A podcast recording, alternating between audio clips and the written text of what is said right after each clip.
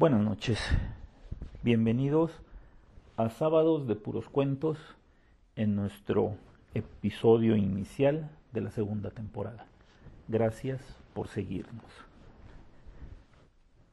Si usted fuera un presentador de un programa de televisión, le encantaría tener a los personajes originales en él.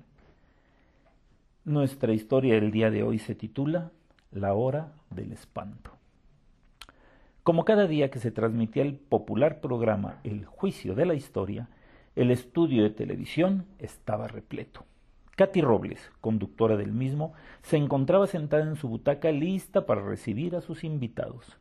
Cinco cómodos sillones esperaban, alumbrados por las luces estratégicamente situadas a que las celebridades de esa noche aparecieran. La popular música de entrada se dejó escuchar y el aplauso del público la acompañó. Expectantes fueron recibiendo uno a uno a los cinco personajes que asistirían al programa sabatino. Buenas noches, sean todos bienvenidos a su programa favorito, El Juicio de la Historia, que esta ocasión será un poco diferente, ya que con motivo de la fiesta de Halloween tendremos invitados no a personajes históricos, como viene siendo tradicional, sino a personajes que han dejado su huella en la literatura y cine a través de los tiempos. Le hemos bautizado como la hora del espanto. Quiero aclarar que todos los espectadores están seguros y por más aterradores que los invitados puedan parecerles, no deberán tener ninguna preocupación con los mismos. Aclarado esto, démosle la bienvenida a nuestro primer invitado, legendario, nacido en Transilvania de la mente del genial escritor irlandés Bram Stoker en 1897, recibamos con un aplauso al famoso Conde Drácula, un espectacular personaje vestido de etiqueta con su típica capa negra de cuello rojo, salió al escenario. Era un ser hermoso, parecía una estatua de Miguel Ángel que cobrara vida, alto, delgado, de cabello peinado escrupulosamente hacia atrás, tenía la cara de un ángel, pero los labios demasiado rojos y una mirada hipnótica que transmitía un aire de temor. Con una caravana saludó a Katy y tomó su lugar de manera elegante cruzando las piernas. Nuestro segundo invitado no es tan elegante ni aristocrático como el primero, pero de seguro lo reconocerán al instante nacido de una alocada noche de concurso literario en Suiza, allá por 1816, de la mente inigualable de la escritora inglesa Mary W. Shelley, recibamos al moderno Prometeo, más conocido como Frankenstein. Una salva de aplausos recibió al famoso monstruo que de alta estatura, cerca de los dos metros, entró con los brazos estirados hacia el frente. Llevaba su típico atuendo de saco demasiado pequeño y enormes botas.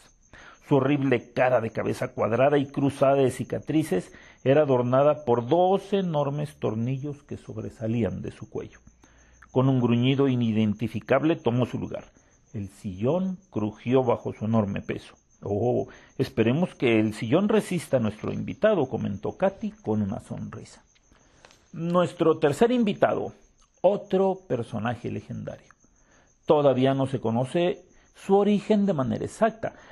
Aparece en documentos de la antigua Grecia y el romano Petronio le llama Licarión. Démosle la bienvenida al hombre lobo. Un par de fornidos agentes de seguridad traían de una cadena a un ser fantástico.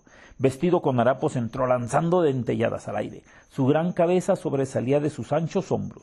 Su largo hocico mostraba unos dientes filosos y amarillos del mismo color que sus ojos que miraban con voracidad al público. Sus enormes patas lucían unas garras que se adivinaba podían cortar en pedazos al primero que se le cruzara. Una vez sentado en su sillón, la cadena fue atornillada a un fuerte poste que estaba al lado para tal efecto. No se preocupen, dijo Katy al ver el sobresalto del público, que parecía querer huir despavorido ante la vista del famoso monstruo. La cadena que tiene Mm, es de plata pura. No se podrá zafar, aunque así lo quisiera. Un suspiro de nervios seguido de unas risitas histéricas salieron del público que nervioso retomó su lugar. Nuestro siguiente invitado es un ser creado por el norteamericano Washington Irving, allá en 1820. Se trata ni más ni menos del genial Jinete sin cabeza. Un hombretón de gran tamaño entró en la sala. Vestía un traje totalmente negro adornado por una enorme capa que terminaba en cuello alto parecida a la de Drácula, pero sobre la cual no había nada. Sus botas de montar hacían un ruido siniestro según avanzaba para llegar a su sitio. Un escalofrío recorrió al público al ver al sin cabeza de manera directa. Por último, pero no menos escalofriante, recibamos ahora a una dama. Igual que nuestro amigo Lobo, ella no tiene fecha de acreción, pero sí tiene nacionalidad. Mexicana hasta los huesos, hay quien asegura que nació en 1520, cuando la gran Tenochtitlán mexicana estaba bajo el asedio de Cortés. Reciban con un gran aplauso a Cicuaotl, conocida mundialmente como La Llorona. Una alta mujer vestida de negro y con un chal que le cubría el rostro se acercó al estrado. Parecía flotar, ya que más que caminar se deslizaba sobre el suelo. Con un quejido lastimoso tomó asiento. De nuevo se dejaron escuchar aplausos nerviosos del público. Hay que decir, fue seleccionado sin permitir la entrada a menores de edad, mujeres embarazadas y personas con problemas cardíacos. A ver, a ver. Mm, primero, algo que de seguro todos nos estamos preguntando. Eh, señor jinete, ¿cómo es posible que nos hable si no tiene cabeza? Una enorme y horrible carcajada tenebrosa hizo estremecer el set de televisión. Puedo hablar, porque así lo quiso mi creador. Pregúntenle a Washington Irving cómo es que lo hago respondió una tétrica voz que parecía salir de todas partes y de ninguna. ¡Guau! No se enfade, mi amigo. Entonces nos podría decir cómo se llama o llamaba cuando tenía cabeza, preguntó Katy con un hilo de voz. Mi nombre es Ewan, y era un mercenario jaciano que peleó durante la Guerra de Independencia norteamericana. Oh, ¿y cómo fue que perdió la cabeza? Digo, si no le incomoda respondernos. En la batalla de White Plains, en Nueva York, una bala de cañón me la arrancó de cuajo. Cuando fui enterrado mi cabeza no apareció, por lo que desde entonces estoy condenado a buscarla. No podré descansar hasta estar completo nuevamente. Y, y por eso corta cabezas, sin ton ni son, un horrible alarido acompañó el súbito movimiento de aquel ser que al ponerse en pie levantando la mano derecha con la intención de decapitar ahí mismo a aquella insolente que le preguntaba estupideces. Al darse cuenta que no traía su espada, se quedó de pie sin saber qué hacer. Por eso mismo le quitamos su espada al entrar, Ewan. No queríamos que nos demostrara sus habilidades con ella en el estudio, dijo Katy lívida como el mármol. De mala gana, el jinete regresó a su aposento. Mientras se calma, pasemos con usted, conde. Díganos, ¿siempre viste igual? preguntó. El aludido la miró hipnóticamente por unos segundos. Al cabo de lo que pareció una eternidad, dijo con una voz de barítono. ¿Ha leído usted la novela? Oh, me temo que no. Entonces, no pregunte lo que no sabe. En el libro jamás vestí de esta manera. Era un aristócrata de Transilvania. Mi vestimenta estaba de acuerdo a mi rango usaba hermosos abrigos llenos de piedras preciosas y elegantes túnicas, a la usanza de mi época. Uy, entonces, ¿qué pasó? Los causantes de mi indumentaria son los cineastas. En 1924 hice mi aparición en el Teatro de Londres, adaptando la novela por el realizador Hamilton Dane. Luego pasé a Broadway. Ahí vestía como un noble turco. El problema fue cuando en 1931 Universal Pictures sacó la primera película. Ahí algún imbécil se le ocurrió que yo debería de vestir así. Jamás pude quitarme este estigma. Oh, pero se ve elegante. Un osco silencio fue la contestación del conde. Bueno, bueno. A ver, vamos ahora con mi amigo Lobo, dijo Katy lanzando una mirada nerviosa al peludo visitante. Te voy a comer.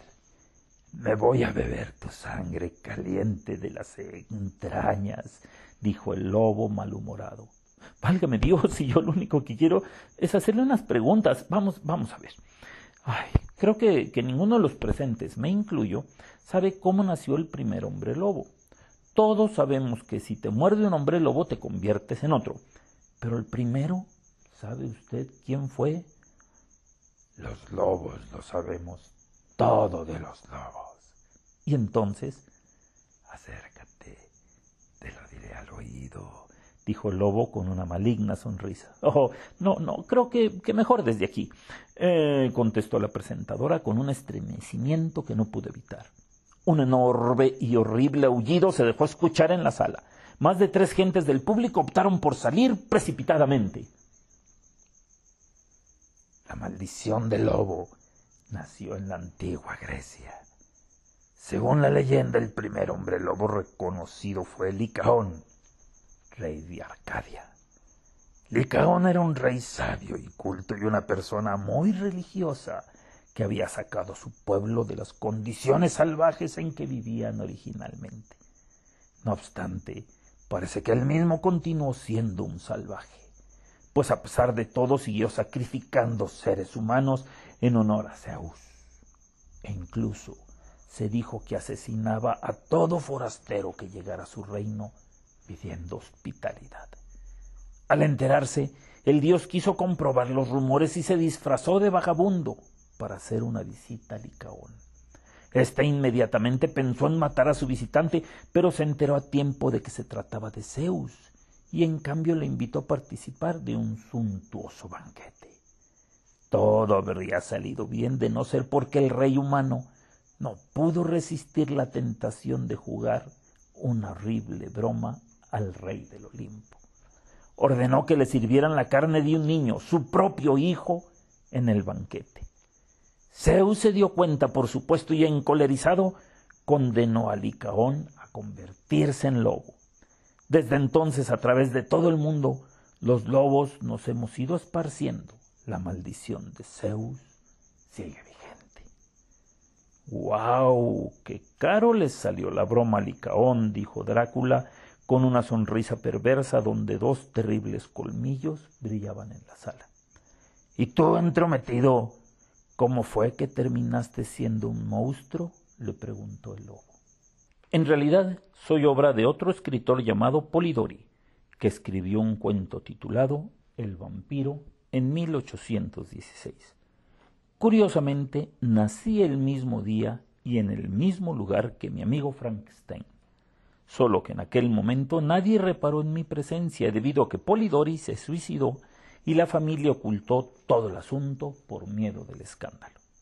Fue hasta que Stoker compiló los datos de las leyendas de los no muertos que se conocían en la vieja Europa con las de sus antecesores y me otorgó poder sobre las criaturas de las tinieblas, lobos, ratas y moscas, el poder de transformarme en neblina, de apoderarme de la mente de mis interlocutores y de convertirme en lobo murciélago.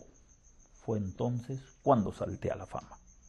La verdad de cómo terminé bebiendo sangre humana para vivir eternamente, nadie lo sabe a ciencia cierta. En la película de Francis Ford Coppola del 92, plantean una teoría del mismo al renegar de Dios cuando toda mi vida le había servido con total plenitud pero eso fue cosa de los guionistas. Oh, qué interesante. Démosle espacio a nuestros otros invitados, opinó Katy. Mi querido Frankenstein, cuéntenos algo de su vida que no sepamos.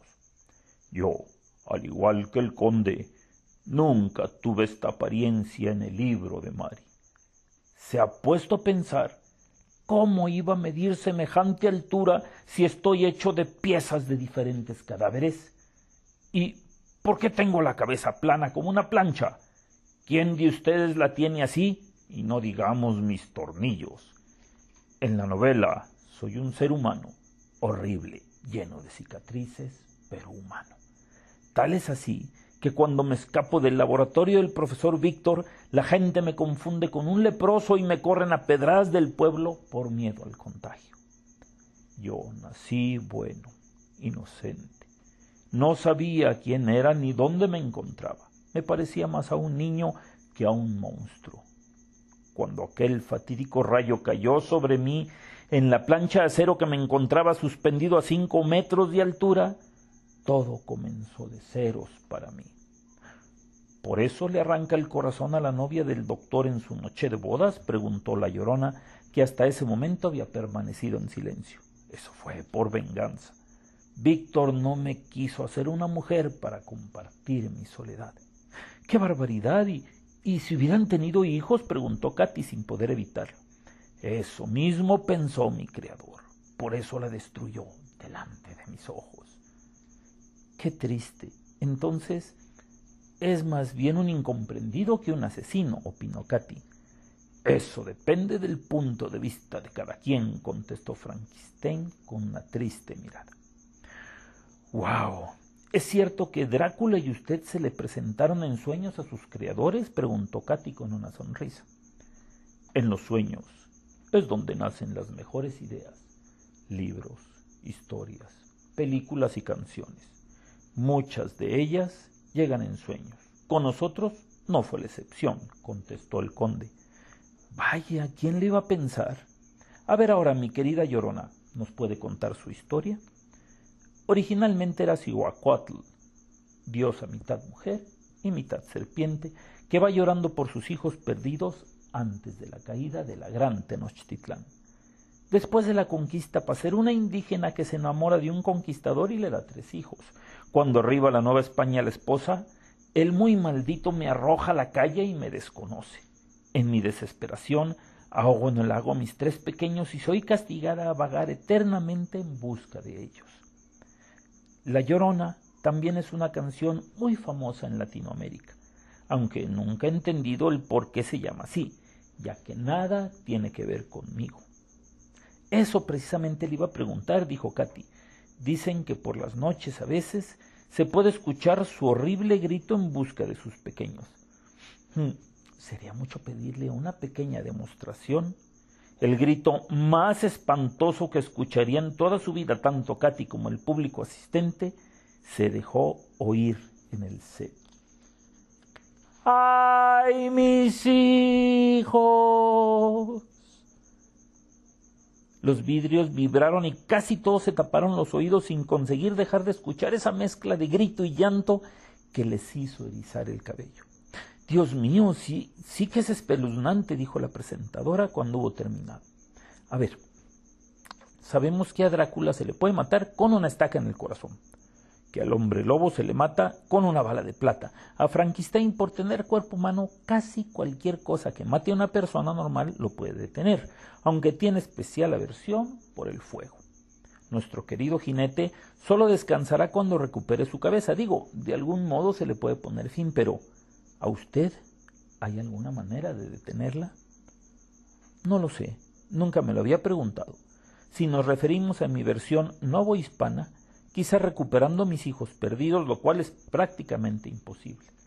Si nos referimos a la Cihuacuatl, creo que nada se puede hacer. Necesitaría que resucitara Tenochtitlán y venciéramos a los invasores. O sea que tendremos llorona hasta el final de los tiempos. Desgraciadamente eso parece, contestó triste aquel ser. Mi querido sin cabeza, dijo Katy mirando a su siniestro invitado. Díganos por qué no puede pasar del puente sobre el río Viejo.